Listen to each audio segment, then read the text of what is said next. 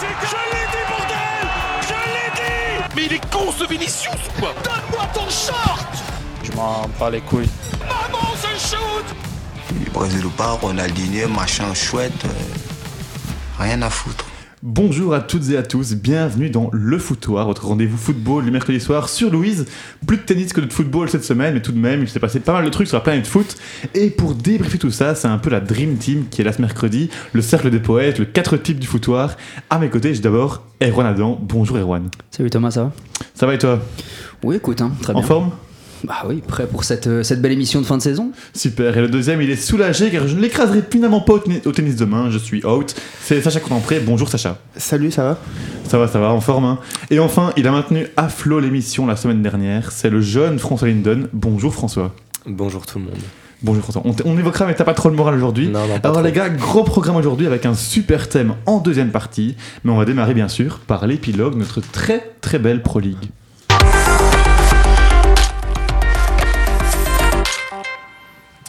Et oui, puisque Union Dortmund, même combat, c'est sans doute ce qu'on dû se dire les supporters Saint-Gillois ce dimanche le coup de 20h30, alors que l'hélicoptère transportant le trophée de Pro League s'éloignait, virtuellement champion pendant 30 minutes seulement, quand il menait 1-0, les unionistes ont été rejoints par Bruges en toute fin de match et disent cette année encore adieu au titre.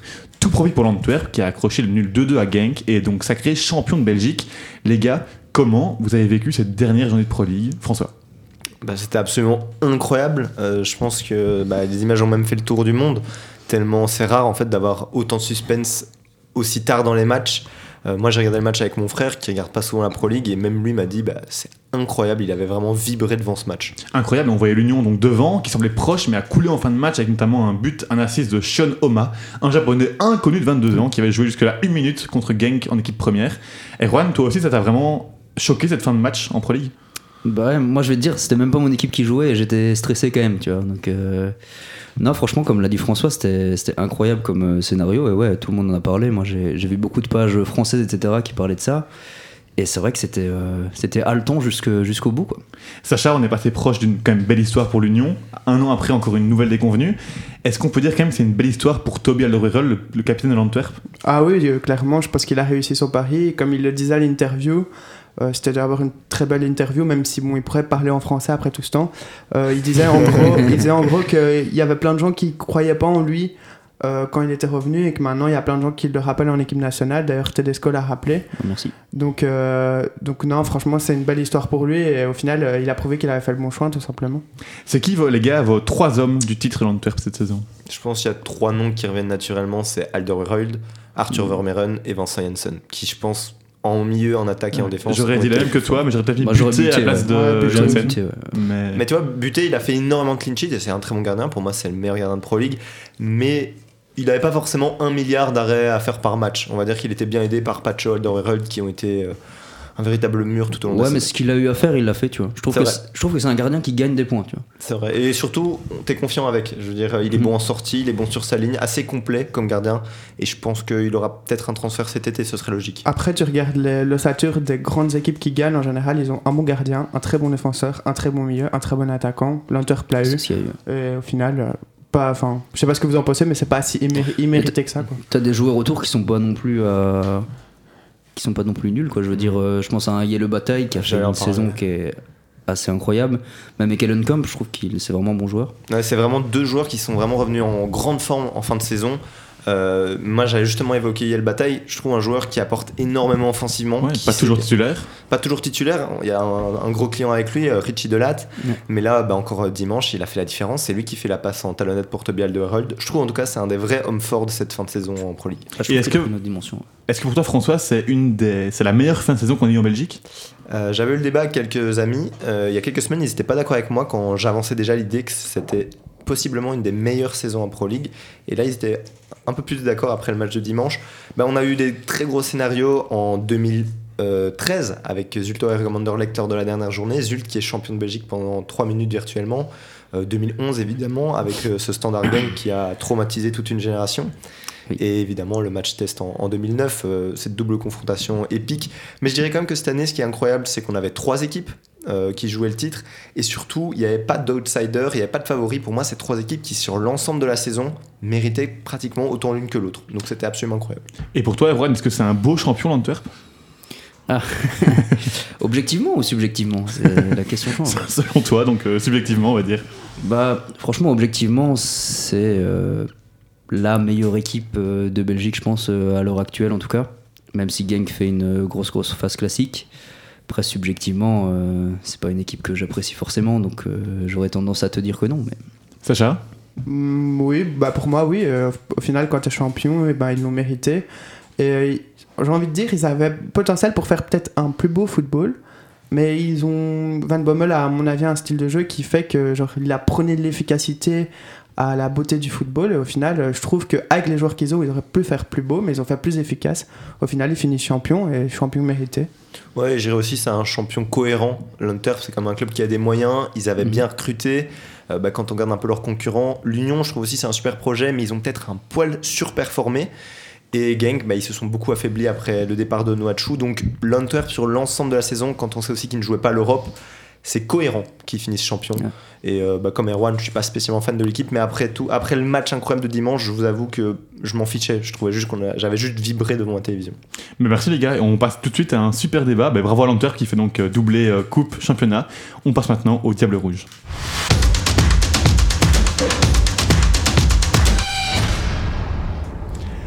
Arnaud Baudard, Olivier Demand, Aymin Aldakil et Mike Trésor, ce sont les noms des petits nouveaux de la liste Domino Tedesco pour les matchs des Diables face à l'Autriche et l'Estonie. Une liste un peu particulière puisqu'elle tient compte de l'Euro U21 pour lequel certains joueurs déjà appelés en A sont laissés à disposition de Yaki Matthijssen. Erwan, est-ce qu'on peut dire qu'on a quand même été surpris par certains choix? Ah bah oui, euh, surpris, c'est c'est sûr que qu'on a été surpris, ouais.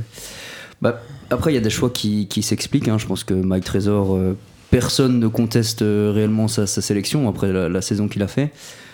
Par contre, euh, Olivier Deman et Aldakil, je suis un petit peu plus euh, sceptique. Euh, Aldakil, je comprends que tu le sélectionnes pour ne pas qu'il choisisse l'Irak. Après, Olivier Deman, je pense que vraiment, il n'a rien à faire en équipe nationale. Je, je le dis très sérieusement. Il n'a largement pas le niveau pour moi. C'est vrai qu'à Aldakil, on on a l'argument du fait aussi qu'on a une défense qui est assez euh, légère en Belgique. Ouais. Et Sacha, pour toi, c'est euh, logique ces choix? Mais en vrai, moi, je, 'fin, je vais aller un peu à contre-sens. Je trouve que euh, on en fait un peu trop de cette histoire, parce qu'au final, on sait très bien qu'il va pas jouer beaucoup de, enfin, ils vont jouer que quelques minutes, à mon avis, les deux. Et en fait, ce que j'aime bien avec Tedesco, c'est qu'il y a une logique derrière. Ça veut dire, tu joues, t'es sélectionné. Meunier, il, pas, il joue pas, il est pas sélectionné. Mhm. Euh, Il y en a un autre, je sais plus qui. Bah, Hazard, Torgan Hazard, il joue pas, il est pas sélectionné. Donc, en vrai, dans sa logique, je veux dire, bah, il y a une certaine logique et il la respecte tout simplement, c'est tout. Après, ouais, je, je rejoins Sacha sur euh, le fait que, bah, pour moi, Tedesco, au moins, il fait des choix qui sont euh, clivants et qui sont euh, audacieux. Ce que Martinez ne faisait pas dans les matchs qui ne servaient entre guillemets à rien, que c'est des matchs, des matchs amicaux. Il sélectionnait toujours la même équipe. Au moins, là, Tedesco, il essaye des choses et ça, euh, on lui reprochera jamais. J'aime bien le mot audacieux parce que c'est vraiment un mot que j'allais utiliser aussi, c'est l'audace. Dans le sens où pour moi, la première liste était cohérente, on a vu les résultats que ça a amené, ça a été un rassemblement qui a été vraiment réussi dans, à tous les points. Et ici, je trouve que c'est intéressant comme choix. Et on en a parlé, ces, deux joueurs-là sont aussi repris que les U21, donc intéressant de voir un peu comment ça va se passer. Est-ce que du coup, ils quittent le U21 en se disant ils ne joueront pas, vu qu'on rappelle des joueurs comme De Bass, De Ketelaar, qui feront peut-être de l'ombre à Aldakil, Deman voilà, je trouve c'est intéressant comme choix par Tedesco et qu'on a quand même un sélectionneur qui sait où il va et qui, voilà, qui après avoir par exemple mis de côté Batshuayi, le rappelle ici derrière bon, Lukaku, Openda, bonne chance pour jouer, mais il le rappelle quand même, il lui donne une chance. Et au milieu, je trouve qu'on est assez dépeuplé par le fait que notamment Lavia avait part avec les U21, Onana n'est pas là. Par contre, on donne par exemple une, chance, je trouve, inouïe à Tillemans de se relancer. Parce que pour moi, c'est deux matchs où il y a moins de pression et où il peut vraiment montrer que, en l'absence de certains joueurs, il peut être ce joueur qui apporte un plus au milieu. C'est vrai que Tillmans, euh, on en a déjà parlé dans cette émission, mais il a quand même été en difficulté avec les Diables Rouges dernièrement. Je pense notamment aux deux des dernières grandes compétitions qu'on a vécues. Euh, Il y a un choix qui m'a plus surpris, c'est Hans Van Aken. Alors, c'est pas un drame, je dirais, il, jouera, il sera certainement pas titulaire, mais je trouve qu'il ne le mérite pas au vu de sa saison. C'est le capitaine, un des cadres de Bruges. J'avais écrit une ligne, le retour du roi Anne van Aken. Ouais, mais c'est surtout qu'il y a Brian Heinen qui a un profil comparable. Alors, il est plus petit, je peux comprendre que Van Aken, on privilégie son jeu de tête, tout ça. Mais il est très bon aussi. La tête, euh, Heinen, il est capitaine, il a aussi des stats, il fait une super saison avec Genk. J'aurais bien voulu le voir en tout cas. Moi, je pense que ce qui a primé à ce niveau-là, c'est que Van Aken a toujours joué comme milieu central, central avec les Diables, et que là, tu as un milieu qui est hyper dépeuplé. Je ne sais pas si j'aurais fait le même choix, mais je comprends l'idée de prendre un mec qui est déjà expérimenté avec les Diables à ce poste-là. Après, je, je pense que c'est une dernière chance pour Van Aken. S'il ne performe pas sur ce rassemblement, je ne le vois jamais plus euh, porter le maillot de l'équipe nationale. Moi, au-delà de ça, quand je vois la, ré- la, la Relève. qu'on a, je ne vois pas comment il va rester à long terme dans la sélection. Ouais, mais vraiment, mais après, je suis d'accord avec François, je trouve que c'est quand même un mauvais signal lancé parce que Van Aken fait pas une bonne saison. Enfin, oui, ok, mais toujours, il a mis 14-15 buts, ok, mais l'impact qu'il a eu sur le jeu de Bruges était totalement insuffisant. Alors que Heinen fait une très bonne saison avec beaucoup plus d'impact sur le jeu. Donc au final, t'envoies quand même un signal, un mauvais signal en disant, ben. Ouais, on, on le prend lui alors que l'autre joue peut-être la saison de sa vie, peut-être euh, il est peut-être un peu moins fort intrinsèquement, mais il pourrait apporter tout autant quoi. Je voudrais retravailler sur une chose, Batshuayi qui est enfin rappelé après une première sélection où il n'était pas, à la place de Kuipers par exemple, qui marque 27 buts en Pro League cette saison. Je vois Erwan qui sourit. Erwan, c'est logique pour toi? Ouais, bah pour moi, oui. En fait, euh, oui, euh, Kuipers a marqué 27 buts, mais euh, Théodore Schick a aussi fait une saison à 22. Tu le naturalises belge, tu vois Bah non, Alors faut- là, il est polonais, c'est différent. Il faut être logique. Enfin, oui, ok, il a mis 27 buts, mais pour moi, il a un plafond de, de verre qui est énorme, Kuipers, et il n'a pas sa place en équipe nationale. Alors qu'au contraire, Batshuayi, euh, qu'on dise ce qu'on veut, il a toujours fait à peu près ses matchs en équipe nationale. Quand il joue, il marque. Voilà. Voilà, c'est ça. Après, tu parlais de dernière chance. Batshuayi, il faudrait qu'il fasse attention parce que je pense que des coachs comme Tedesco ne vont pas fort, surpor- euh, pas fort supporter euh, parfois l'apathisme qu'il peut avoir ou ses absences pendant des matchs. Donc, on n'est pas Ah, sur une dernière chance pour, Ban- pour Batshuayi. Mais s'il ne performe pas là, dans deux matchs normalement qui sont très abordables, euh, le futur risque d'être euh, dur pour lui en équipe nationale, je Après, pense. à partir du moment où tu as Lukaku et Openda, je pense que c'est dur de, de se faire une place, mais pour moi, euh, Kuipers n'a pas plus sa place que Batshuayi. Mais Et je suis je d'accord suis assez d'accord avec l'argument du fait que quand il joue, il marque. Et il faut se rappeler, c'est triste de se rappeler, mais que c'est le seul joueur qui marque comme à la Coupe du Monde pour la Belgique. Donc euh, voilà, c'est quand même un argument pour lui, c'est son expérience en équipe nationale et le fait que quand il joue, il preste souvent, on va dire, pas toujours, mais souvent. François, est-ce que pour toi, un retour d'Alderweireld, ça aurait pu être envisagé? On en a parlé parce qu'il a un peu ouvert la porte en interview avec l'euphorie du titre. Tedesco, il a aussi ouvert la porte, clairement. Est-ce que pour toi, c'est une bonne chose de rappeler Alderweireld Et est-ce que c'est une bonne chose de laisser à un joueur le choix? Parce que là, on avait compris que oui, il pouvait revenir, pas ce mois-ci, il ne voulait pas ce mois-ci. Est-ce que pour toi, c'est sain comme, euh, comme fonctionnement? C'est une bonne question. Pour moi, Alderweireld peut avoir sa place dans cette sélection, vu ce qu'il a montré avec l'Antwerp. En tant que tel, moi, j'ai jamais été euh, anti Alderweireld. Il y a eu un moment où j'étais, ok, Alderweireld, Vertonghen, ça va être compliqué de les garder ensemble dans un 11. Mais en tant que tel, j'étais pas spécialement partisan de leur retraite. Après, comme tu dis, la situation est un peu compliquée. Ils vont devoir en discuter pendant l'été. Et, le mettre- système a changé aussi. On Ouais, passé à 4 système a derrière. Ouais, mais ils vont devoir mettre ça au clair. Euh, mais personnellement, Toby en équipe nationale, moi je dis oui. Euh, à à voir en tant que titulaire, mais euh, je trouve que ce serait bête de s'en priver juste parce qu'il a annoncé une première retraite. On peut en discuter avec lui. Je pense que son choix n'a pas l'air définitif dans sa tête. Après l'équipe nationale, moi je suis désolé, une fois que t'as dit non, c'est non, tu vois. Genre c'est comme les, enfin c'est comme il dit, il dit ouais, pas ce mois-ci, mais peut-être le mois prochain. Enfin, on t'appelle en équipe nationale, c'est une fierté, tu représentes ton pays, tu vas, tu vois. Tu vas, tu t'as décidé de plus aller, tu vas plus. C'est ça un d'accord. choix. Tu sais, Et, et allez, même, je pense que la Pro League a prouvé qu'elle a progressé, mais on a quand même vu les limites atteintes quand ils étaient tous, comme tu as dit, à 3. Je pense que ça sert même plus à rien de les faire revenir. À un moment, il faut passer à autre chose et les laisser terminer leur carrière comme, comme Ouais. ils l'ont fait. quoi. Mais je suis pas totalement d'accord avec toi avec le fait qu'une retraite internationale soit forcément définitive. Euh, en 2006, l'équipe de. France. Bah, Il y a Messi, mais je veux dire, en 2006, l'équipe de France, il y a plusieurs joueurs qui sont revenus pour ce mondial parce qu'en fait, il y avait un problème avec le sélectionneur, clairement. Et bon, finalement, ils ont décidé de revenir. Ici, ben, Alderweireld, il a quand même pris son choix après une Coupe du Monde désastreuse euh, et globalement des mois, je pense, très difficiles à vivre en tant que Diable Rouge. Pourquoi pas quand même essayer de lui tendre une perche et voir s'il veut. Après, comme je suis, d'accord avec toi sur le fait qu'il faut du 109 dans cette équipe nationale. Après, on en a déjà beaucoup, mais euh, c'est sûr que je, je ne veux pas de Toby pour 5 ans, en tout cas en tant que défenseur central pour l'équipe nationale. Dernière question pour Sacha. Est-ce que tu vois Tillemans qui, comme ayant une occasion de se relancer en équipe nationale, est-ce que pour toi, il est amené à jouer un rôle important à l'avenir? Euh, un rôle important, pff, bah, il, a, il est encore jeune, donc oui, puisque De Bruyne va plus faire, à mon avis, des masses d'années. Donc, euh, de toute façon, Tillemans, ça, il est à un tournant de sa carrière, il va découvrir un nouveau, peut-être un nouveau club, un nouveau championnat. Sans oublier qu'il a 25 ans. Ouais, qu'il a 25 On ans. oublie ça alors qu'en en fait on le voit jouer depuis 9 ans environ. On oublie qu'il est jeune, on oublie que bon, il a quand même environ au moins un an, un an et demi de creux récemment avec Leicester, mais on oublie quand même que c'est un joueur qui, à son âge, je ne suis pas sûr qu'il y ait beaucoup de joueurs qui aient plus d'expérience à son âge. Mais de toute façon, de, de manière générale, j'ai envie de dire, euh, de ce rassemblement, on va pas en tirer beaucoup d'enseignements. Les joueurs sont fatigués, ils ont juste envie d'être en vacances, de faire le taf. Tu vas jouer contre l'Autriche, l'Autriche sera peut-être un adversaire un peu plus coriace, mais là, on va aller en Estonie, ça va être encore 0,5, 0,6, 0,7. Enfin, tu vas, c'est pas non plus, euh, enfin, pour moi, on va pas en tirer euh, 20 000 enseignements, quoi. Le, but, c'est de faire le taf, prendre 6 points et, d'avancer vers la qualification qu'on aura de toute façon. Merci Sacha, et on passe maintenant aux compétitions européennes, notamment à l'Europa League.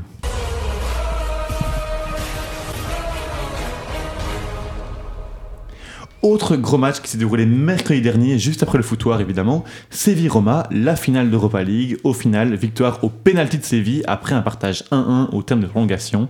Mais Sacha, c'est pas vraiment pour l'aspect sportif que tu as voulu qu'on reparle de ce match. Ouais, non, franchement, j'ai trouvé que c'était un cirque, mais de A à Z, c'était vraiment euh, assez folklorique. Genre, ce genre d'image qu'on pourrait voir en P2, mais en fait, qu'on a vu en, en finale d'Europa League. Tout a commencé d'abord avec ben, les supporters qui rentraient deux par deux, alors qu'il y avait des stewards qui regardaient. Je trouvais ça génial, mais vraiment. Et c'est pas la première fois que ça arrive, c'est à chaque fois un folklore. Il y a eu des bagarres dans les rues, mais bon, ça, il n'y a plus rien à dire. Bon, il y a eu le, y a eu le jeu. Le jeu, est-ce qu'il y a eu un match vraiment? On a assisté à un match d'une faiblesse inouïe quand même, je trouve, pour une finale de Coupe d'Europe.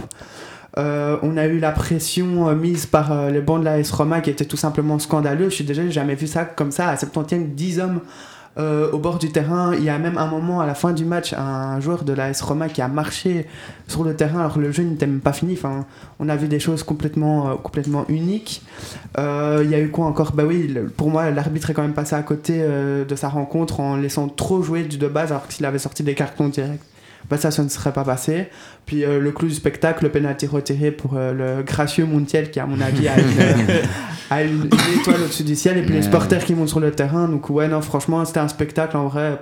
Mais on, Euh, on rappelle, ouais. hein, 147 minutes de jeu au total. Ouais, 147 minutes au lieu des 120, donc 90 plus 30 de prolongation. 147, Ouais. avec beaucoup de chocs à la tête qui ont fait des interruptions blessures. On a eu plein de pertes de temps. On a eu ben, des tirs au but en plus des 147 minutes. On a eu une pression absolument dingue sur Michael Oliver, le quatrième officiel, avec des parfois euh, 10, 15, 20 personnes autour de lui qui mettaient une pression folle. Un Anthony Taylor qui, comme tu dis, aurait peut-être pu sévir plus tôt, mais en tout cas a plutôt bien tenu son match. Donc c'était vraiment un match assez particulier, Erwan. Ah ouais, un match, euh, bah, un match un peu à la Mourinho, j'ai envie de dire. hein. C'est euh, très très fermé, très très euh, peu intéressant au niveau du rythme, et on met la pression sur l'arbitre. Et beaucoup de fautes aussi. Mourinho- 13 cartons, un record en finale d'Europa. Exact. Et surtout aussi, enfin jouer la montre, c'est aussi typique de, de Mourinho. Donc finalement, un match un peu à son image, hein, j'ai envie de dire. Pas que, que je dénigre, hein, c'est une personne que je respecte énormément, mais c'est dans son, son style de jeu et son ADN pour moi. Mais après, il aurait pu mettre le but. C'est justement, j'étais un peu surpris que Rome, au final, en première mi-temps, en tout cas, a joué avec un bloc, on va dire, assez médian, genre un peu, un peu haut, tu vois. Ouais, mais Il a pas fermé le match non plus. C'est juste que, genre, la pression qu'ils qu'ils ont mise pendant tout le match. sur l'arbitre. allez, ça, ça, ça va pas. Quoi. Mais une fois qu'ils mènent un zéro, tu vois, les gains de temps, Les etc. Ouais, euh, non, c'est terrible, quoi. Après le match, Mourinho, donc, qui perd sa première finale en 6 matchs, je pense, 6 matchs de- en 6 finales, il remet tout sur l'arbitre, la faute entièrement sur l'arbitre. Pour vous, c'est du déni ou c'est assez légitime? Pour moi, c'est du déni total et le fait qu'ils ont perdu sur le terrain. Faut arrêter. Mourinho a toujours fonctionné comme ça. Euh, il a toujours fonctionné comme ça et moi je trouve ça absolument scandaleux, surtout quand on a vu qu'à l'aéroport euh, à Rome, Ouais, que euh, s'est fait euh, emmerder. Il était avec par- sa femme, il s'est fait insulter, mis sous pression En par vrai, sa femme et fans, sa fille, ouais. Il se rend pas compte, je pense, Mourinho, que arbitre c'est un métier difficile et qu'il y a des femmes qui, ont un poids chiche à la place du cerveau. Et ouais, voilà, je trouve que c'est très malhonnête. Euh, oui, il y a eu des erreurs dans ce match. Je pense que l'arbitre aurait pu mieux gérer ça, mais en fait, les mots, ils ont une importance. Et vraiment, ça, c'est le gros point noir de cette rencontre, c'est ces mots prononcés par Mourinho. euh. Et dans les faits, Entendu. 7ème Europa pour Séville, 5, 5e Europa League en 9 ans, est-ce qu'on se rend compte? Invaincu en finale européenne. Est-ce que c'est un peu le, le Real de l'Europa League? Ouais, on en a déjà Ouais. parlé. Ils ont... Moi, en fait, j'avais des... je m'étais posé la question est-ce qu'un ADN européen, ça existe vraiment? Est-ce qu'il y a vraiment des clubs ou des joueurs qui peuvent être transformés lors des matchs européens? Je pense que cette équipe de Séville, oui. Je pense que cette finale, où sur le papier, sur l'ensemble de la saison, ils sont pas euh, 10 pieds au-dessus de la Roma, je pense qu'ils l'ont abordé avec beaucoup de confiance. Et ça s'est vu sur le terrain. Sauf Ils qu'en ont- première mi-temps, ils sont quand même dominés par la Roma. Ils sont dominés, mais je les ai pas sentis non plus paniqués à aucun moment de la rencontre. Et tu regardes euh, l'entraîneur, direct, il te fait euh, monter deux joueurs à la mi-temps, car il sait exactement comment faire pour. Il euh, enlève la Brian rencontre. Rill, Oliver Torres, qui avait absolument aucun impact, on peut le Et dire. c'est Lamela qui. Et Sousso, et Sousso qui font des ouais. bonnes entrées tous et les qui deux. change quand même le match, je trouve. Ouais. Et qui avait déjà été assez décisif quand ils étaient entrés contre la, la Juve. Il a Juve, ouais. La Juve. Ok, merci les gars. On passe tout de suite à un autre sujet et c'est François qui va être assez inspiré, je pense.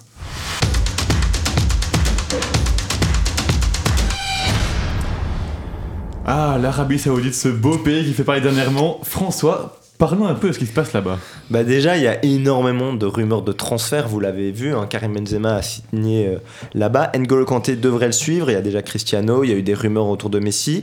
Mais hier, il y a une info qui est passée, je trouve, un petit peu sous les radars. C'est le ministère saoudien des Sports qui a annoncé sur Twitter le rachat de 8 clubs du pays par plusieurs investisseurs. Euh, par exemple, le club d'Al Qadisiyah en seconde division Le célèbre. oui, très célèbre, hein, a été racheté par une immense compagnie pétrolière et devient du jour au lendemain un des clubs les plus riches au monde. Comme ça, dans l'anonymat le plus total. Et c'est pas tout, il y a aussi le fonds d'investissement public euh, qui est déjà propriétaire à 80% de Newcastle en Angleterre, qui contrôlera désormais 75% non pas d'un club, des quatre grandes équipes euh, fondatrices de la Saudi Pro, Pro League, donc Al Al Ittihad, euh, Al Oh, Hilal bien, et hein. Al Nasser. Oh là là Euh, Quel donc, accent donc voilà. Allez, euh, c'est autour des rois. on va, on va en discuter un petit peu, mais on se rend pas compte à quel point euh, c'est quand même quelque chose d'important qui vient de se tramer là. C'est pas un club dans lequel ils, misent, c'est vraiment tout le championnat dans lequel ils investissent C'est un directement. peu une nationalisation du sport finalement. Ah mais oui, on, on en a beaucoup parlé dernièrement déjà avec la Coupe du Monde au Qatar, mais euh, en fait ça fait partie du projet Vision 2030 de l'Arabie Saoudite qui cherche à être le centre du divertissement mon- mondial.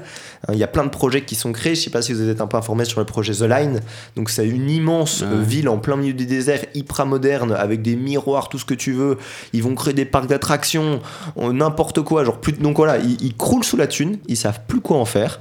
Et plutôt que peut-être l'investir dans, je sais pas, la, la médecine, euh, la, la- la science, Les droits, les droits de l'homme. les droits de l'homme, euh, on préfère l'investir à, à fond dans le divertissement et euh, bah, ça fait peur. Et dans le football, bah, ça fait encore plus peur parce que voilà, clairement, euh, là ils ont des fonds quasiment illimités.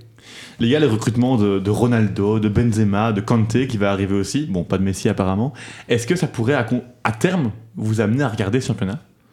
Non. Jamais de la vie. Sacha Non, non, en vrai, euh, en vrai c'est le reflet du football. Et je suis, en vrai, je suis même déçu que des gars comme ça, qu'ils aillent aux États-Unis et tout, je peux comprendre, parce que il y a, enfin, limite, je peux comprendre, c'est un chouette championnat à disputer en fin de carrière, il y a un peu de divertissement, mais euh, d'aller euh, comme ça dans, dans un pays comme ça, enfin. En fait, s'ils rendent eux participent au fait de rendre le foot plus dégoûtant alors qu'ils ont rendu le foot plus beau euh, des, des années auparavant. Donc au final, euh, pour faire des fins de carrière comme ça, euh, Ap- Après, je serais un peu plus nuancé quand même, dans le sens où je pense qu'en termes de conditions de vie, ça doit être pas non plus si mal. J'avais déjà lu, je pense, un reportage dans la revue After. Euh, c'était le bœuf qui expliquait quand il avait été joué au Qatar. Bon, c'est très différent de l'Arabie Saoudite, mais c'était euh, c'était les vacances, quoi. Il a vécu des Mhm. vacances en club. Et puis, je me dis peut-être un peu naïvement, mais par exemple, tu vois un joueur comme Karim Benzema qui est musulman, peut-être que, enfin, qui est musulman pratiquant, aller en Arabie Saoudite, peut-être que ça a une résonance particulière. Non, mais c'est vrai. tu, crois- tu crois vraiment à ce que tu Ouais, dis je là suis pas sûr. moi. Mais non, mais ce que je veux Allez, dire. il y va juste pour Oui, l'argent. mais tu dis, tu dis les États-Unis. Mais oui, mais bien évidemment qu'il y va pour l'argent. Mais quand tu vas aux États-Unis aussi, c'est pour l'argent. Et ce que je veux dire, c'est à dire oui, les États-Unis, ils vont pour le championnat, ils en ont rien à faire. Mais si, il va signer en en Inter Miami, il en a rien à faire. C'est peut-être un peu pour le cadre de vie. Euh, C'est pour jouer contre Christian Benteke, s'il te voilà. plaît. Mais peut-être que Benzema, il se dit aussi, bon, en plus d'avoir un pont en or, et le mec a tout prouvé dans sa carrière, il a tout fini. Pourquoi pas aller en plus dans un pays qui te parle un peu plus Enfin, je sais pas si tu vois ce que je veux dire. Et si je comprends bien, il y a aussi un projet d'Arabie Saoudite d'attirer la Coupe du Monde chez eux, de la faire attribuer, Ouais. ça en, en 2030. Alors bon, il y a eu des rumeurs un petit peu euh, folkloriques autour de cette Coupe du Monde 2030. Il y avait une candidature euh, Grèce, Arabie Saoudite, Israël en même temps. Et aussi crois. Amérique du Sud, je pense. Euh, Égypte, pardon, pas Israël. Oui, oui, il y a- d'autres candidatures. Mais oui, clairement, euh, en fait, il y a une stratégie de mimétisme par rapport à ce que fait le Qatar. C'est-à-dire que ils ont gagné une Coupe du Monde, on va faire pareil. Le Qatar, ils ont aussi déjà ramené quelques bons petits joueurs, on fait pareil. Euh, donc voilà. Il faut s'attendre peut-être aussi à ce que les Émirats Arabes Unis fassent pareil. Je ne sais pas, euh, je, je suis pas un expert en géopolitique. Mais voilà, alors, l'argent, l'argent, l'argent. Ce sera la, conclusion de cette première partie. Merci François, merci Sacha, merci Erwan. On clôt ici la première partie. Vous êtes toujours sur Louise, 104.8 FM ou louiseradio.be. Suivez-nous sur Instagram, le tiré du bas foutoir tiré du bas Louise. Et tout de suite, un petit indice musical pour le thème de notre seconde partie d'émission. C'est Whistle de Florida. À tout de suite. Et vous êtes de retour dans le foutoir en direct sur Louise 104.8 FM, toujours, ça n'a pas changé. Je suis toujours accompagné dans le- de mes acolytes Sacha Coutempré, Erwan Adam et François Linden. Et vous l'avez sûrement compris avec Whistle de Florida, sifflé en français, où en suivant fidèlement nos réseaux, on va parler arbitrage. Et en tant que seul arbitre du studio, c'est à moi l'honneur de lancer cette, cette- de, oh là là, de lancer cette seconde partie d'émission. Un film d'horreur, le jingle. Pardon pour. euh, ce sont des dou- douze insultes sur les arbitres en, fran- en anglais que j'ai voulu diffuser, qui malheureusement ont craché. Mais bon, c'est parti. Ah, l'arbitrage de football, une discipline noble, indispensable, mais terriblement masochiste. Masochiste, oui, oui. Arbitrer, en tout cas un amateur, c'est se lever, faire son sac, avec l'avantage de ne pas devoir supporter l'odeur atroce des jambières pleines de, de transpiration, et oui, on n'en porte pas. C'est partir seul sa voiture à la découverte d'un des nombreux champs de patates de notre belle Wallonie. Arbitrer, c'est arriver une heure avant le match, comme les joueurs, et mettre en jeu dès les premiers instants un aspect essentiel, notre crédibilité. Si les joueurs se moquent de vous dès qu'ils vous voient, ou pire, vous indiquez une bonne fois le vestiaire des moins de 17 ans, alors que vous en avez plus de 20, bonne chance pour vous faire respecter après sur le terrain, et ne rigolez pas, c'est du vécu. Arbitrer, c'est devoir collaborer avec deux délégués qui vous feront vite comprendre qu'ils préféraient rester à la buvette avec les copains.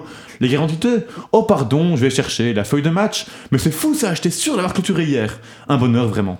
Arbitrer, c'est essuyer des critiques à chaque match, sans exception ou presque. Oui, des matchs sont plus simples que d'autres, mais non, un match n'est jamais facile.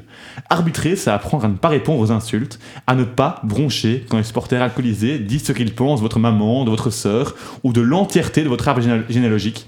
Arbitrer, en tout cas chez les, je- chez les jeunes, c'est aussi être seul et être sûr, quel que soit l'issue du match, de ne pas faire la fête après dans la buvette. Pourtant, j'aime ça. Non, arbitrer, c'est sortir du terrain, sous les critiques souvent, ou avec quelques remerciements et applaudissements, parfois, prendre sa douche et repartir dans l'indifférence générale. Et là, vous devez vous dire, mais pourquoi il fait ça si c'est aussi pénible?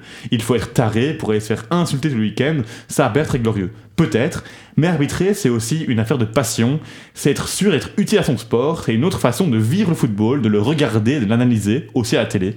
À l'heure où on critique sans cesse les arbitres, où la moindre décision controversée entraîne des insultes, coucou Anthony Taylor, question, que se passerait-il sans arbitre?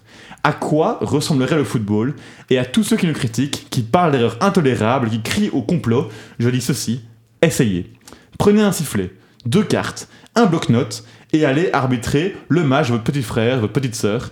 Après, je vous mets au défi de tenir le même discours. Oui, l'arbitre fait des erreurs, il en fait plusieurs. Oui, elles peuvent paraître énormes, et parfois elles le sont. Depuis votre canapé, ça peut vous paraître intolérable. Mais après avoir vu et revu trois ralentis, avec un angle idéal et des pseudo-analyses des commentateurs, spoiler, souvent ils disent n'importe quoi, c'est facile. L'arbitre, lui, a dû se prononcer en moins d'une seconde, et pas forcément dans de bonnes conditions. Tous ceux qui ont essayé s'y accordent, arbitrer, c'est difficile. Et si déjà ça l'est pour euh, Jonathan Lardo, Lorenz Visser et Brian Van Drich en D1A, avec deux assistants volés hors jeu, oui Erwan, un pour gérer les bancs et trois autres arbitres à la VAR, pensez à l'arbitre amateur qui lui est seul ou au mieux à trois et n'osez jamais, jamais vous en prendre à lui car finalement j'arrive au bout de mon plaidoyer et j'ai oublié la chose la plus importante.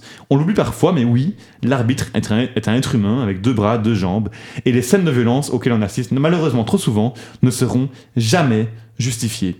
Et maintenant, passer sur une note un peu plus positive, j'aimerais connaître les gars, votre arbitre préféré, que ce soit en Belgique ou pas. C'est le débat, le premier de cette émission. C'est parti. Le débat. Round 1. Fight. Alors toi François, on va commencer avec toi. Je pense savoir que tu vois l'espagnol Mateo Laos comme le meilleur arbitre du monde. Est-ce que tu peux développer? Oui, j'ai beaucoup pleuré à l'annonce de sa retraite. C'est faux, je déteste ce gars. Il est en retraite? Oui, je pense qu'il a pris sa retraite. Ouais. Mais euh, mon arbitre préféré, c'est très compliqué comme question parce que là où le métier d'arbitre est vraiment. euh, Tu dis pas moi, s'il te plaît, on parle de pro. Non, mais je veux dire, là où il n'y a pas beaucoup de reconnaissance, c'est que je me souviens rarement des mecs qui ont bien arbitré. C'est une bonne chose. Mais euh, sinon, je dirais peut-être Daniele Orsato, euh, arbitre italien, Ouais. qui a fait pas mal de grands matchs. Il a fait une finale avec des Qui a une champions. autorité folle euh, sur le terrain, je. Ouais, et en fait, ce que j'aime bien avec lui, et ce que je n'aime pas avec Laos, c'est que ce gars arrive à garder le contrôle du match, à garder les joueurs calmes. Et c'est là, pour moi, la principale qualité d'un arbitre. Parce que faire des erreurs, c'est normal. Je veux dire, même moi, parfois en direct à la TV avec des gros angles, il y a des trucs que je vois pas. Sur un terrain, ça va être encore plus difficile. Et Orsato, à ce niveau-là, c'est quand même souvent calme. J'ai pas beaucoup de souvenirs de matchs qui est dégénéré avec lui. Et tu as mis le point sur un point important qui est le fait que, en fait, quand on se souvient pas d'un arbitre, souvent c'est qu'il a fait du bon travail. C'est ça qui est un peu triste avec l'arbitrage, c'est que c'est un métier un peu ingrat, où quand on parle de vous, c'est souvent négatif. Euh, mais en vrai, en vrai, moi je suis d'accord avec euh, ce que dit François. Et en fait, avec Mathieu Olaos, le problème c'est qu'il prenait trop de place sur un terrain. Ça devenait limite une, une pièce de spectacle, une pièce de théâtre. Alors qu'un bon arbitre, pour moi, c'est un arbitre qu'on ne voit quasiment pas. Parce qu'il a pris les bonnes décisions avec légèreté, avec. euh, Enfin, un peu dans l'indifférence. Et je suis totalement d'accord avec toi. Et pour enchérir, pour- du coup, pour moi, pour le meilleur gardien. euh, Arbitre, le meilleur arbitre. arbitre, le meilleur arbitre, ouais. Euh, le meilleur arbitre, euh, moi en Belgique, bah, du coup, vu que moi je regarde quasi que la, le championnat belge, j'aime bien Jonathan Lardo parce que dans le style. Euh, Et qui vient être élu meilleur arbitre de Pro League d'ailleurs cette année. et en fait, il y a quelque chose qui est très bien chez lui, c'est qu'il communique aussi. Et les arbitres cow-boys euh, qui sont là et qui veulent pas communiquer, ben, ça tend juste un match. Et euh, ce que j'aime bien avec lui, c'est qu'il explique aussi avec le sourire. Et ça fait, je pense, ça fait mieux passer une décision auprès des joueurs. Et donc, c'est vraiment quelque chose que- qui fait que j'aime bien ce gars-là. Et on l'a vu aussi en Coupe de Belgique. À Malines Antwerp, il a été excellent, à ce niveau-là. ouais. Erwan? Non, ben, euh, moi j'allais justement euh, rebondir sur ce que Sacha disait parce qu'il m'a un petit peu enlevé les, les mots de la bouche. moi aussi j'aime beaucoup Jonathan Lardo parce que je trouve que c'est un mec qui est très très proche des joueurs. Il le disait notamment en interview euh, il y a quelques jours que parfois ça pouvait sembler bizarre d'un point de vue extérieur, mais des fois il appelait les joueurs mouloulou par exemple. Oh, Ah, je savais pas ça. euh, Intéressant. Et ça, je trouve, hein. ça, je trouve ça bien parce que ça montre une proximité envers les joueurs et pour moi ça aide à, à accepter des décisions et euh, à contrôler un match. François Mais d'ailleurs, oui, je pense que Lardo, en fait, je me demande, il a été élu meilleur arbitre, mais je me demande si c'est pas les joueurs qui votent. Donc, Oui, c'est un vote par les joueurs et je pense entraîneur, mais je suis Ouais, pas sûr. donc je pense que comme l'a dit Erwan, c'est le côté relationnel qui fait que les joueurs s'en souviennent. Euh, il va appel- pas appeler mon loulou euh, à Villa lors d'un Hunter-Bruges euh, sous tension. hein. c'est pour, c'est pour les morts, ça. Et il va, il va bien sentir les moments et ouais, franchement, c'est un très bon arbitre de notre championnat, faut le dire. J'aurais imaginé appeler euh, mon lapin Björn Reutings qui marche sur Carcella, là, ça, me, ça me fait quelque chose. Alors, cette question-là, je peux pas résister à la poser à Erwan. Est-ce qu'il y a des arbitres que vous ne pouvez pas voir en peinture? Bram Van Driesch, bien évidemment. c'est le pire arbitre de Pro League. Que dis-je Arbitre de je- D1A, on le rappelle, hein, donc Que, que dis-je d'Europe, franchement, Bram qui Van pourtant est très bon, mais bon, ça, on va pas Tu, tu as un souvenir particulier par hasard? Ouais, non, mais Vormer n'avait pas fait de faute de main en 2018, évidemment. Mais, euh, Erwan est un peu rancunier, hein, pour ceux qui nous écoutent la première fois. Il, il a une bonne mémoire de ce qu'il a fait chier euh, le passé. Sacha Bah, en vrai, moi je suis d'accord avec lui. euh, Ok, comment, François comment ne pas voir cette main euh, Je suis désolé, 5 ans après, Et avec avec la la VAR. Et c'est là qu'on rappelle que le studio est entièrement liégeois, on s'excuse d'avance. François, pour toi Euh, Bah, il y a. Il y a- Laos. Il y a deux arbitres en Espagne, c'est Laos et euh, Manzano. Ok. Euh, voilà, donc Real Mantano, ouais. euh, qui c'est deux arbitres comme l'a dit Sacha en fait qui vivent pour les caméras euh, qui, qui font les petits cow-boys à sortir leur carton et ça c'est Mais insupportable en vrai, il a fini sa carrière comme il l'a toujours fait, euh, la hausse. C'est genre en faisant cette, cette, cette ribambelle d'adieu en pleurant, euh, frère, ressaisis-toi, c'est bon. Alors, Allez. on a déjà abordé la communication. Est-ce qu'il y a d'autres qualités que vous appréciez chez un arbitre? Euh, la, la psychologie aussi. Exactement, En fait- je suis d'accord avec toi. En fait, parfois, il faut sentir un match et en fait, parfois, je me demande si des arbitres ont joué au foot parce qu'ils sentent pas les matchs. Ouais. Euh, bah, par exemple, on peut prendre l'exemple récent de Tyler qui a complètement raté sa finale parce que pour moi, il a pas senti le match dès le début. Les 10 premières minutes d'un match, c'est le plus important. Tu arrives à mettre un cadre spatio-temporel, à se dire, ok, est-ce que je dois sortir une carte? Pas vite Mais il moi, je trouve justement qu'il a assez bien modulé à ce niveau-là. Mais non, parce que pour moi, il mettait direct une carte, et ben pour moi, c'est fini. Et. Et puis même, met- mettez direct des cartes dès la deuxième minute, on finit le match à 7 contre 7. On finit le match à 7 contre 7, mais au moins, enfin, on, on, a- on- on arrête que ces hurluberlus, là, je sais pas, même pas comment on appelle ça. genre, genre, enfin, face à un spectacle comme ça, rouspète tout le temps. Enfin, je sais pas ce que vous en pensez, mais. Enfin, Non, je suis d'accord. ouais, je suis d'accord ouais. c'est pour moi la psychologie les 10 premières minutes c'est super important quoi. Pour continuer dans le sentir le jeu, c'est aussi au niveau de l'avantage. Il y a des fois, il y a des arbitres qui cassent des rythmes, qui cassent des actions, alors que euh, tu peux laisser l'avantage. Est-ce qu'il y a un match qui vous a marqué par la qualité de son arbitrage? Est-ce que pour vous, il y a un match où vous retenez que l'arbitre a eu un, un impact positif sur la, rencontre? Moi, j'ai ma réponse, mais je voudrais la vôtre d'abord. Bah, moi, je m'en souviens plutôt quand c'est négatif, du coup. Euh, franchement, je pourrais pas te répondre maintenant. Bah, D'accord. Moi j'irais standard Underleg, euh, Underleg standard quand Witzel a taclé Wasilewski. C'était carte rouge. François, est-ce que tu as une Franchement, réponse c'était plus, jaune euh, pour moi. plus rationnelle je t'avoue que comme Erwan on se souvient quand même rarement des matchs où on s'est dit Ah, c'était vraiment bien arbitré Euh, je sais que le journal de l'équipe sera pas d'accord mais pour moi la finale de Coupe du Monde 2022 Ah, J'allais en parler, oui. j'allais en parler. En fait, ce qui est bon intéressant match. quand on arbitre soi-même, c'est que malheureux, enfin, malheureusement ou heureusement, quand on regarde un match, on ne, on ne se détache plus de l'arbitre. C'est-à-dire que tous les matchs, je regarde comment agit l'arbitre parce que, ben, à mon niveau, moi, c'est un exemple. Quoi qu'il fasse, pour moi, c'est un niveau qui est quand même assez haut. Et le match, la finale de la Coupe du Monde entre la France et l'Argentine, je considère que c'est peut-être le meilleur match que j'ai vu d'un arbitre, dans le sens où on parle d'un match à très haute tension, un match qui a pris des proportions immenses, qui a été en prolongation, qui a été au penalty, qui- où il y a eu des phases très controversées. Et il faut se rappeler que Simon Marciniak, donc le Polonais qui a arbitré la finale, a été zéro fois voir la VAR. Est-ce qu'on se rend compte de ce que c'est, de ce que ça représente dans un match qui finit à 4, enfin qui finit du coup en 3-3, j'allais dire 4-3 avec les pénalties, mais on se comprend. Est-ce qu'on se rend compte que ne pas aller à la VAR à ce match-là, c'est quand même assez immense? Et oui, les gens ont retenu, les Français, j'allais dire, ont retenu le fait qu'il n'a pas laissé un avantage sur une faute d'Acuna, des choses comme peut-être ça. pu mettre un Ou en début de peut-être match. aussi. mettre un jaune au début de match, voilà. Des choses comme ça, mais est-ce qu'on se rend compte de la difficulté d'un tel match et du niveau de perfection qu'il a atteint dans son arbitrage? Pour gérer psychologiquement les joueurs Parce qu'il a quand même, au début où il y avait une grosse euh, agressivité des Argentins, il a réussi à les calmer, il a réussi à garder un climat quand même assez positif. Et moi, je l'ai retenu comme vraiment un des principaux acteurs qui ont permis un grand match. Et, et surtout, quand on remonte un petit peu dans le passé et qu'on voit par exemple la finale de la Coupe du Monde 2010, Howard Webb, qui était un entraîneur, un, un coach, euh, pardon, un, ar- un arbitre, un arbitre hyper expérimenté de première ligue, il était passé complètement à côté de sa finale, bouffé par l'enjeu du match en fait.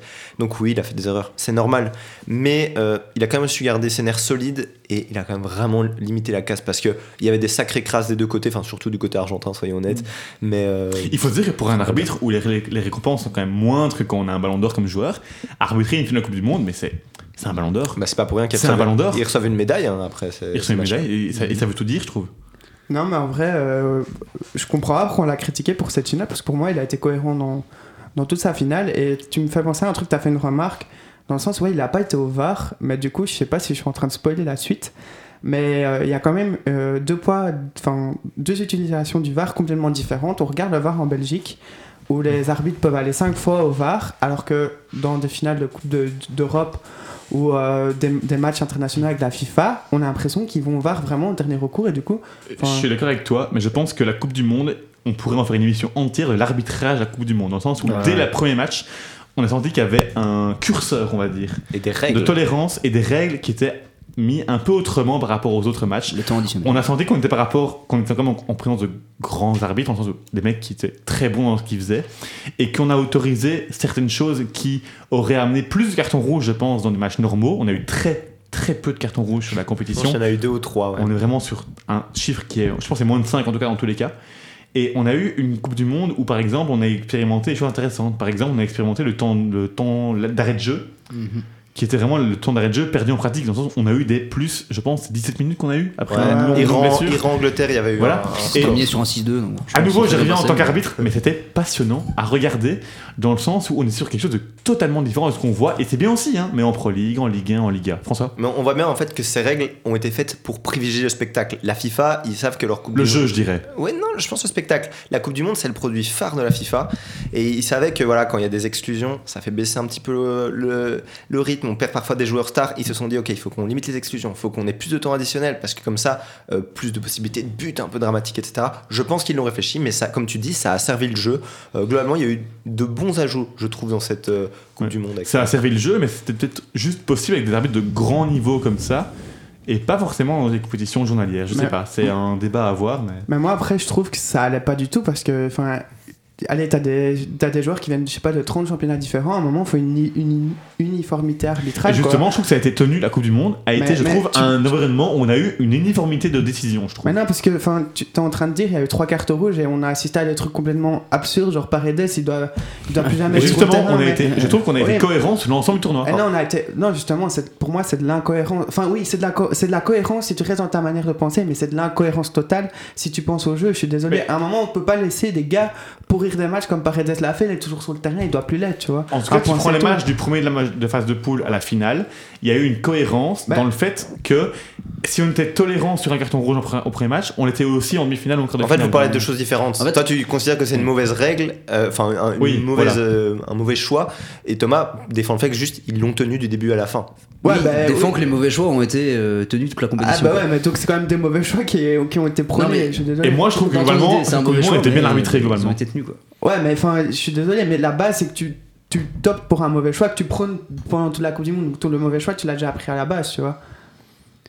Oui, d'accord, mais non, mais moi je, je rentrais pas dans le débat, juste j'expliquais que vous parliez pas de choses, enfin vous parliez pas de la même chose. Quoi. Après, par exemple, pour le cas de Paredes, je pense que même dans les consignes de la FIFA, il aurait dû être exclu. Ce jour-là, on avait un Zoulou à l'arbitrage, Mathéus Laos. Ouais. Voilà. Oh tiens, oh il revient. Oh, on rappelle aussi la performance de l'arbitre de Belgique-Canada qui s'est fait un hors-jeu sur une passe en retrait euh, des Belges. C'était quand même un grand moment ça. Donc c'est l'arbitre, pour le rappeler, qui à la Cannes avait sifflé un match, euh, Ouais. la fin du match 5 minutes avant la fin. Avant la fin, ouais. Et qui là est rappelé pour la Coupe du Monde et n'a joué qu'un match, c'est peut-être mieux. Celui Belgique-Canada, où il fait un match correct, je me souviens pas d'une grosse dinguerie, à part ce, ce hors-jeu sifflé sur une passe en. Non, il, Bah, a- il il a- avait pas fait un très grand match. hein. Non, Bah, il y mais a pas a- beaucoup de Il y avait décisions vraiment rien eu qui avait un impact euh, majeur ouais, sur le match. Voilà. Bon les gars, merci. On va passer à la chronique de ce que j'ai appelé le très gros François. Alors François, tu vas nous parler des plus grandes erreurs d'arbitrage de l'histoire de la Coupe du Monde justement. Et oui, alors dans la compétition, il y a eu des tonnes et des tonnes d'erreurs. Euh, rien que pour le match Italie-Corée du Sud en 2002, j'aurais pu remplir toute cette seconde partie d'émission. mais j'ai décidé de choisir quatre erreurs complètement différentes et grossières, ayant eu pour certaines des conséquences dramatiques euh, sur euh, la compétition. En numéro 4, j'ai choisi un match complètement anecdotique de la phase de groupe du Mondial 2006, un sombre Croatie-Australie. En fin de rencontre, le défenseur croate Josip Simonic récolte un second carton jaune. Je ne vous apprends rien, deux biscottes, normalement c'est carton rouge. Sauf que Mais l'arbitre du jour, Graham Paul, il oublie complètement de l'exclure. Tout le monde se demande ce qui se passe, et Simonic, lui, il se pose pas trop de questions, il reste sur le terrain.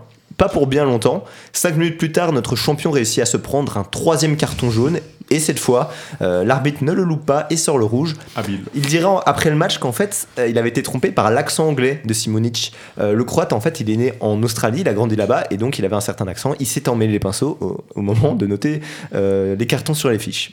En numéro 3, j'ai décidé de parler de l'attentat de Schumacher. Alors, France-Allemagne de l'Ouest 1982, la bande à Michel Platini affronte leur cousin germain en demi-finale. Un match plein de dramaturgie qui restera dans la légende comme la nuit de Séville.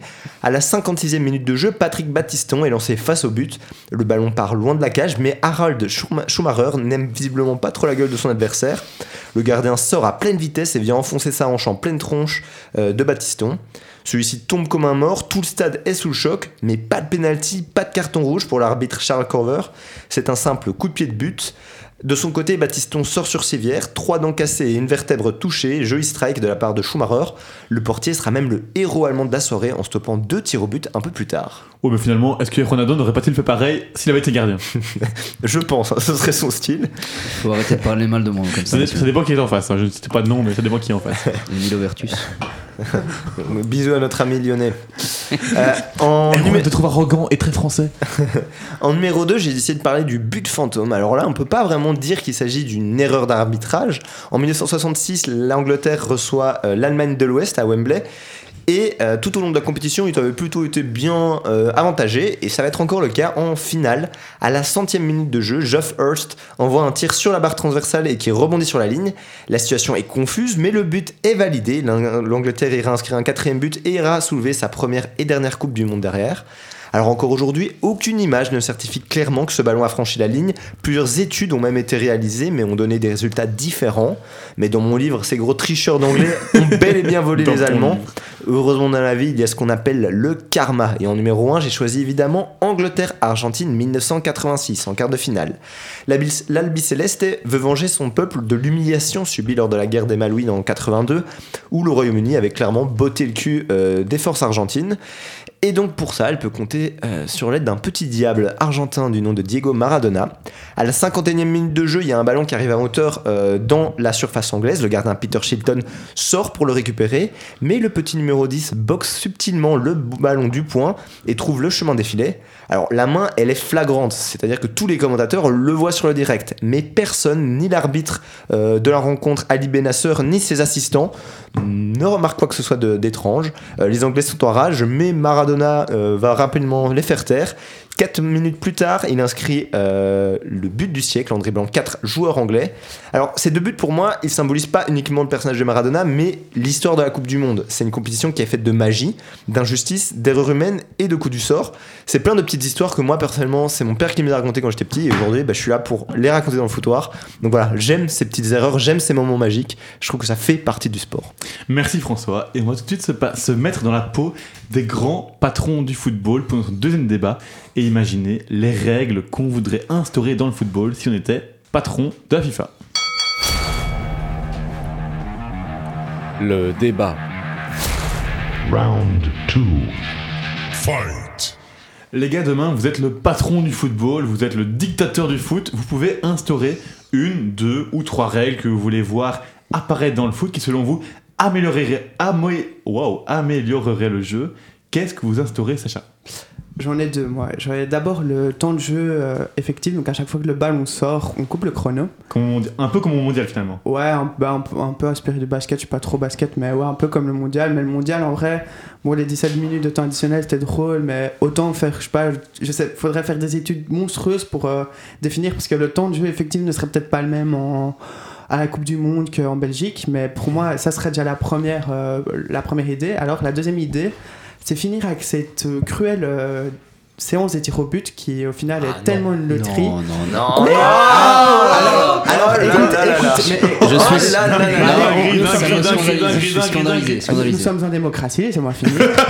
Et alors, moi j'ai une super idée, c'était inspiré, ils ont fait ça aux États-Unis, c'est un peu s'inspirer du hockey. Tu pars à peu près du milieu de terrain et tu as 8 secondes pour euh, mettre la balle dans le goal. Sacha, a au bu- hockey. Sacha a bu Ouais. trop d'eau, excusez-le. C'est ce il qu'ils font hockey. Ah ouais, vraiment Monsieur Infantino, il va. Et tu, ça- tu veux pas, tu veux pas qu'on décide sur un pile ou face aussi à la fin du match Bah, ça c'est ce qu'ils faisaient avant. Bah faisaient pour, avant. bah pour moi, c'est beaucoup plus, c'est beaucoup plus, euh, enfin c'est moins un pile ou face, c'est justement moins de chance que, Mais que ça- c'est. Donc, les sont le jeune qu'on a pris fait des shootouts. Qui a pire comme idée, Erwan?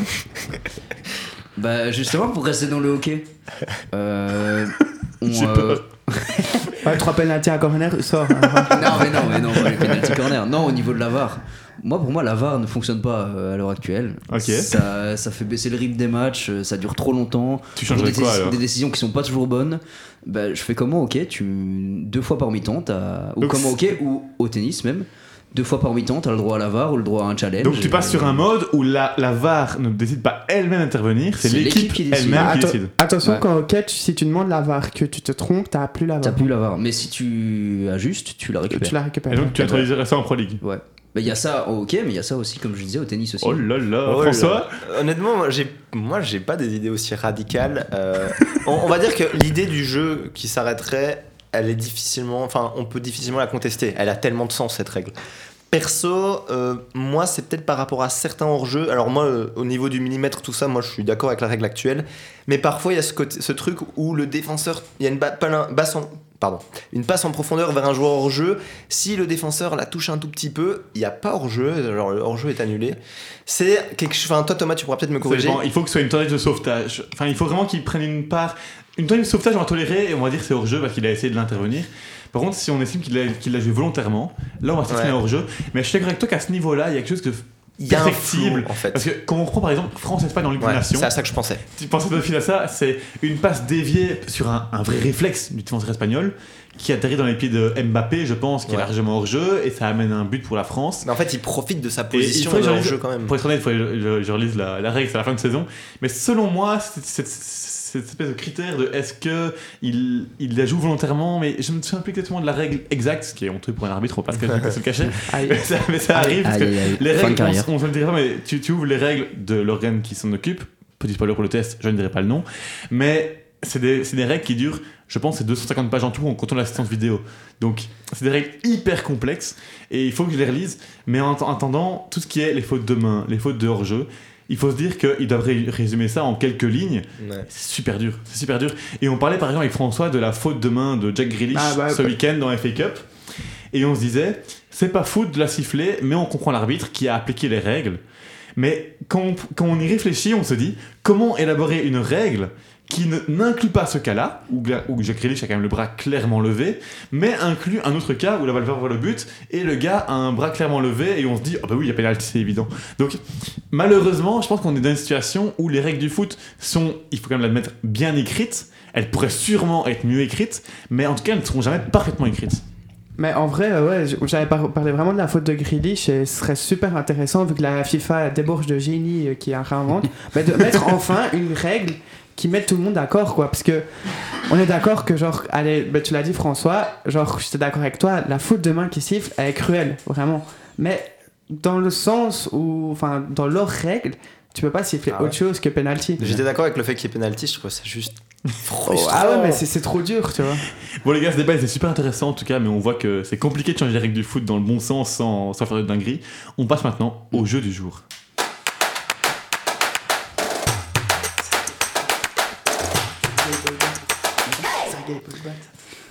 Sergi Bolbat, le nom du joueur ukrainien sur lequel Sacha avait battu Erwan au quiz ukrainien. Erwan qui reste sur un record, on rappelle, de zéro victoire en quiz. Aujourd'hui, ça change puisque j'ai préparé changer. 8 questions sur l'arbitrage. Ton domaine préféré, toi qui adore les arbitres, qui adore Bram Van Dries, Lauren Visser et toute la clique. Alors les gars, sans tarder, première question.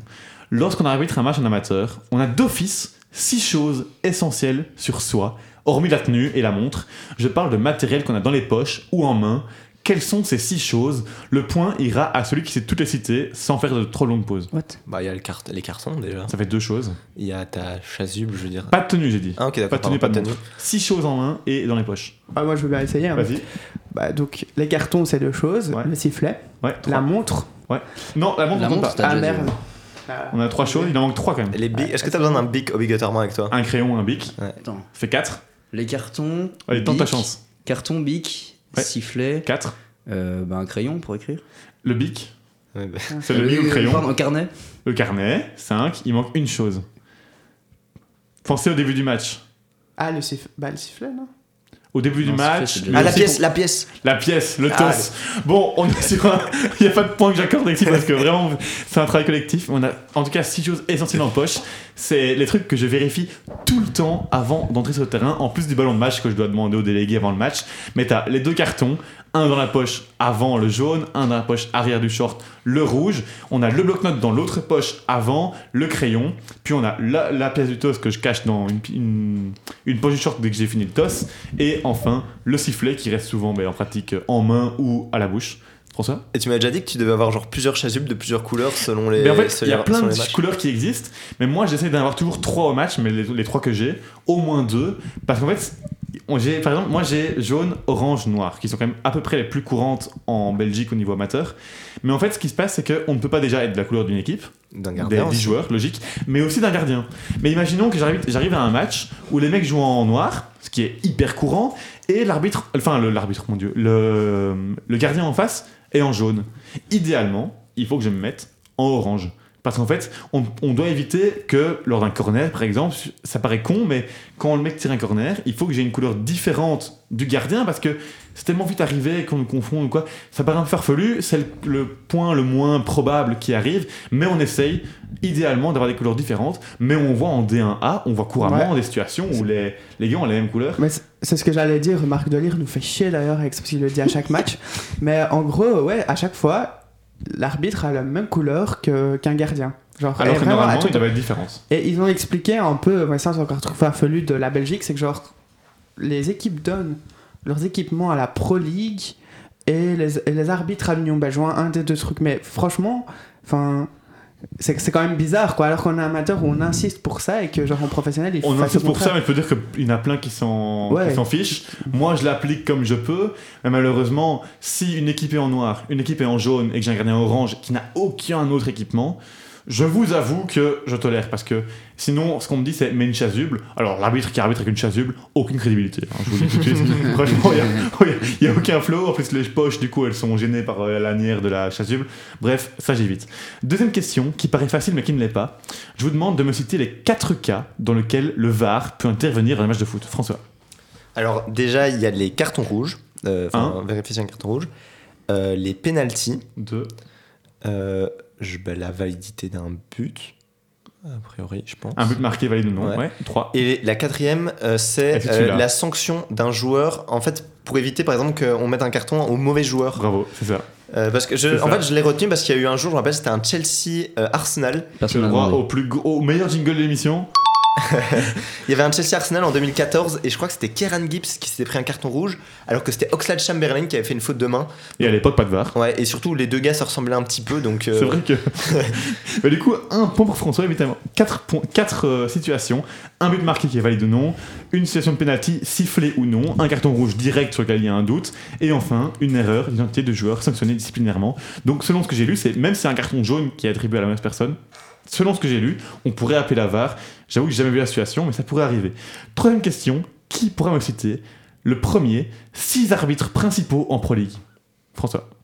Bah, je vais essayer. Sans pause, hein, go Sans pause. Euh, Visser, Van Damme, euh, Van Rich, Lardo, euh, Lamrecht. euh, merde, il y a quoi d'autre? La Euh, Forge, le dernier, non? La Forge. Allez, on dit merci, on dit merci à Sacha, ça fait deux mots François. Et La ben- Forge. Et une belle après. J'ai tout écrit, Ouais, tout bah, y a- compté, euh, pour vous les gars, j'en ai quand même compté 16 qui ont officié en Pro League cette saison. À part ce que tu as dit, on a quand même Yann Butterberg, Butterberg. Alexandre Bocco, Wesley Kramer, que je trouve pas mauvais, euh, Bert Putt, Arthur Donil qui a commencé à 24 ans, qui est vraiment commencé super tôt l'année dernière, euh, Lothar Dont, excellent selon moi. On a aussi euh, donc Laforge, tu l'as dit, Eric Lambrechts, Will Smith, Brent Stassens, Van Damme, tu l'as dit, Nathan Verbomen et Jasper Vergoot. Et toi qui es un expert euh, chez les arbitres, pourquoi c'est les 7 Enfin, ils sont genre. Il y a un ranking et ils sont les, genre les 7 meilleurs, c'est ça?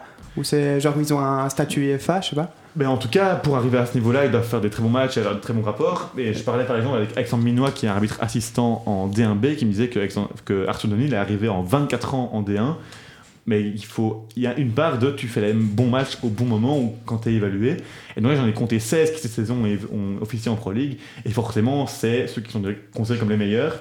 Et puis, tu as encore d'autres catégories, encore, j'allais dire plus haut, mais dans le sens où certains tracent leur voie vers le, le- le football européen, on en reparlera, mais certains arrivent à officier en Europa League, en Conference League, mais aussi en Ligue des Nations. Et, et voilà. Mais en tout cas, c'est c'est un peu une méritocratie dans le sens où c'est les meilleurs qui sont dans la meilleure division.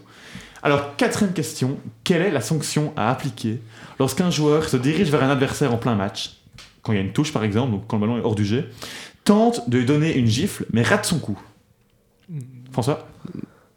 Moi, enfin, ce que je ferais, Ouais euh, Sans toi. pour moi, carton rouge quand même. Il y a une vo- volonté quand même.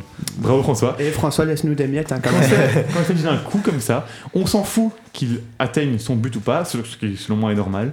Ce qui compte, c'est le fait qu'il a voulu donner un coup et donc on adresse un carton rouge.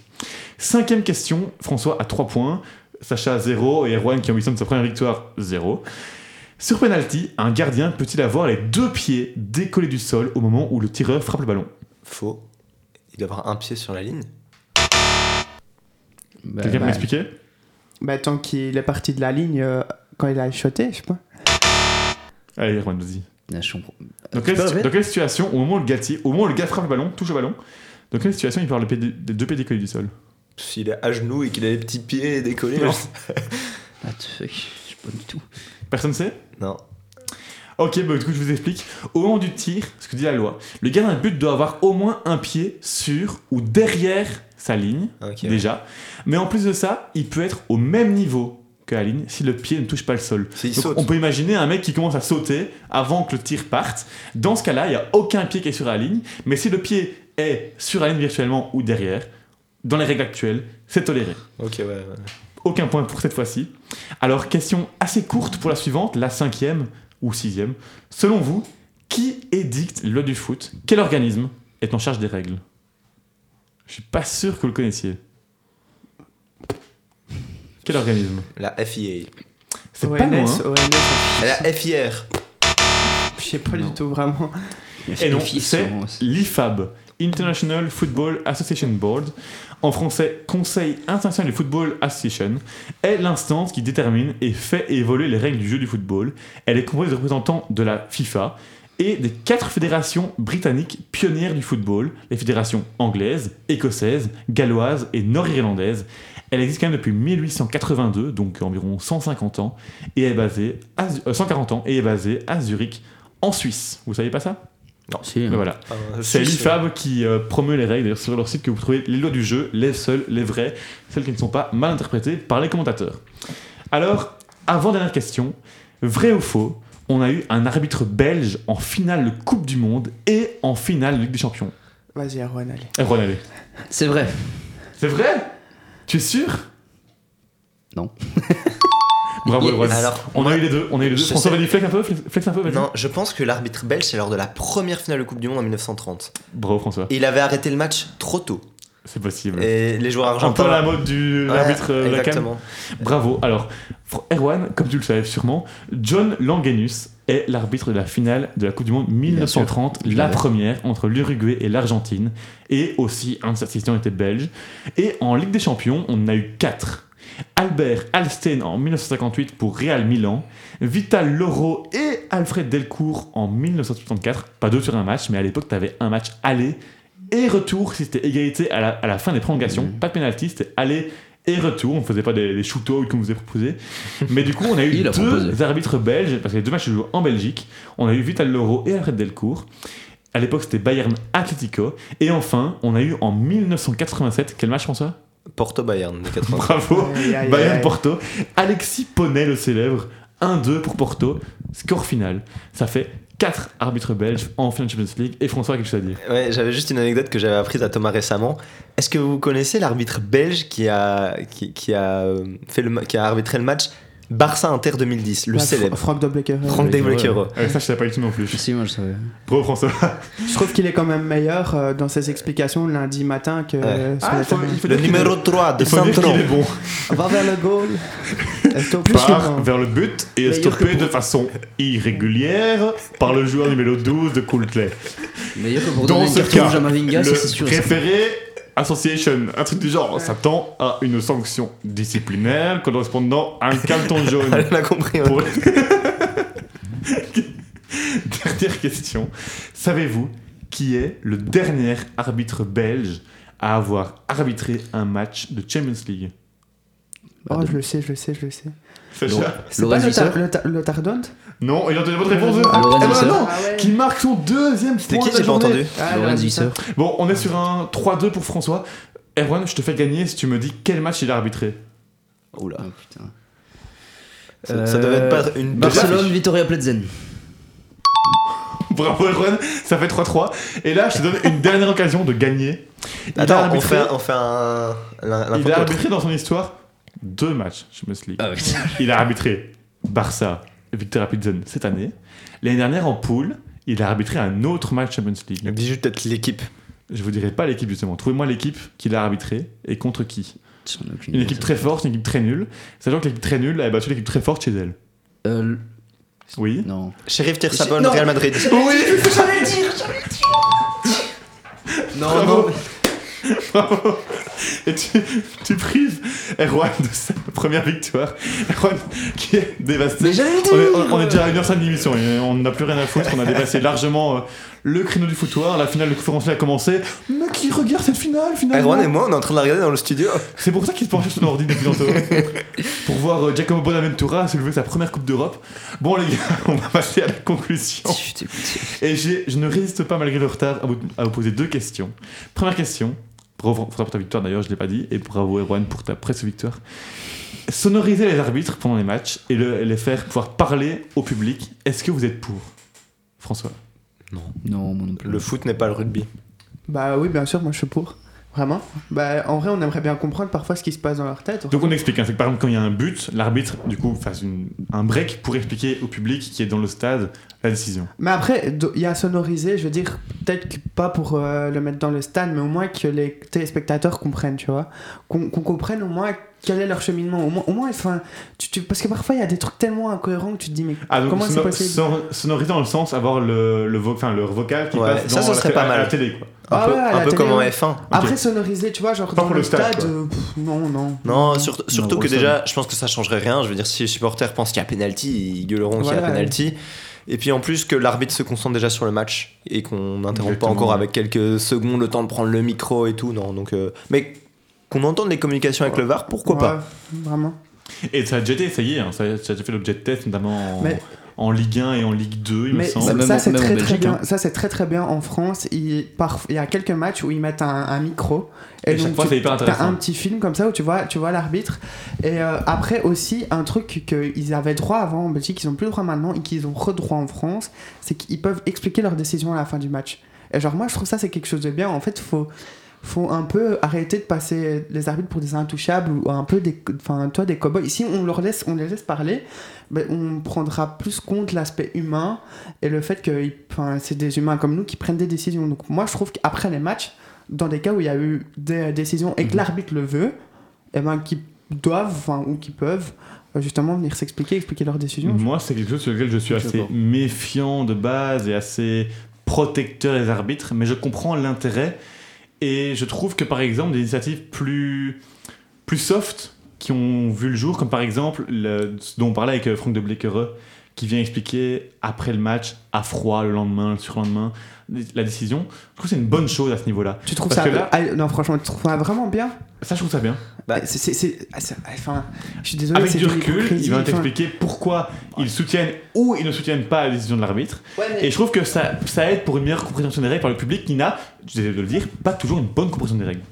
Non, enfin, franchement, Mhm. je suis désolé, mais y a jamais, j'ai jamais une fois leur débléqueré et puis je me suis dit, ouais, ce type-là m'éclaire. euh, Mais parce que tu Et- connais et déjà Ah, le la foot. 74 e minute du match, le Ouais, numéro mais- 12 de Coultley. Ouais, mais même parfois, même parfois, il dit des trucs incohérents, enfin, incohérents alors je comprends plus le foot. Il y a des décisions qui il va à l'encontre Je suis pas fan non plus, hein, mais... Mais non, parce que moi, en, Ça a en mérite d'exister, quoi. eh, en Ouais, vrai- ça. ouais, mais non, parce que je trouve que ça décrédibilise les arbitres, moi. Non, quand même pas. quand Bah, même bah, pas. parce qu'il est là avec son, son petit costume comme ça en mode ouais, je, je suis le patron, enfin.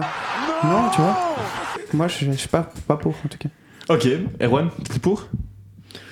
Pour euh, Franck de Belgereux ou... Alors, pour Franck de Becquerel, c'est un peu réducteur, mais pour le fait que le Non. patron de l'arbitrage vienne s'exprimer comme ça après le match. Bah, c'est ce que je viens de dire, euh, ça a le mérite d'exister, mais euh, franchement, que ça existe ou que ça existe pas, Ça empêchera pas la Terre de tourner. ça ne. Ouais, ouais, ça, ça, ça ne. D'accord, c'est pas, le, pas le game changer quoi. Voilà. Fait C'est le, c'est le euh, mot de la fin. C'est le mot de la fin. Bah écoutez, merci les gars. Une heure d'émission. hein. Je pense que globalement, on a un peu, on a un peu abusé, mais c'est un sujet, je pense qu'on l'a entendu, qui me, qui me tenait à cœur. Merci d'avoir partagé vos avis avec moi. N'oubliez pas, à ceux qui nous écoutez, merci d'abord. N'oubliez pas de nous écouter sur Louise Radio, sur Spotify. Tapez le footeur, vous ne serez pas déçus. Suivez-nous aussi sur Instagram, hein, le tiré du bas footeur, tiré du bas Louise. Et pour les émissions en live, il en reste, je pense, une ou deux là avant la, avant la fin de saison. On sera un peu déçus hein, à la fin, mais on sera aussi fiers de ce qu'on a réalisé. Suivez-nous donc sur euh, louiseradio.be ou sur euh, aussi en différé donc Apple Music, Spotify. Vous avez compris. On vous souhaite une très bonne soirée. Au revoir sur Louise Radio.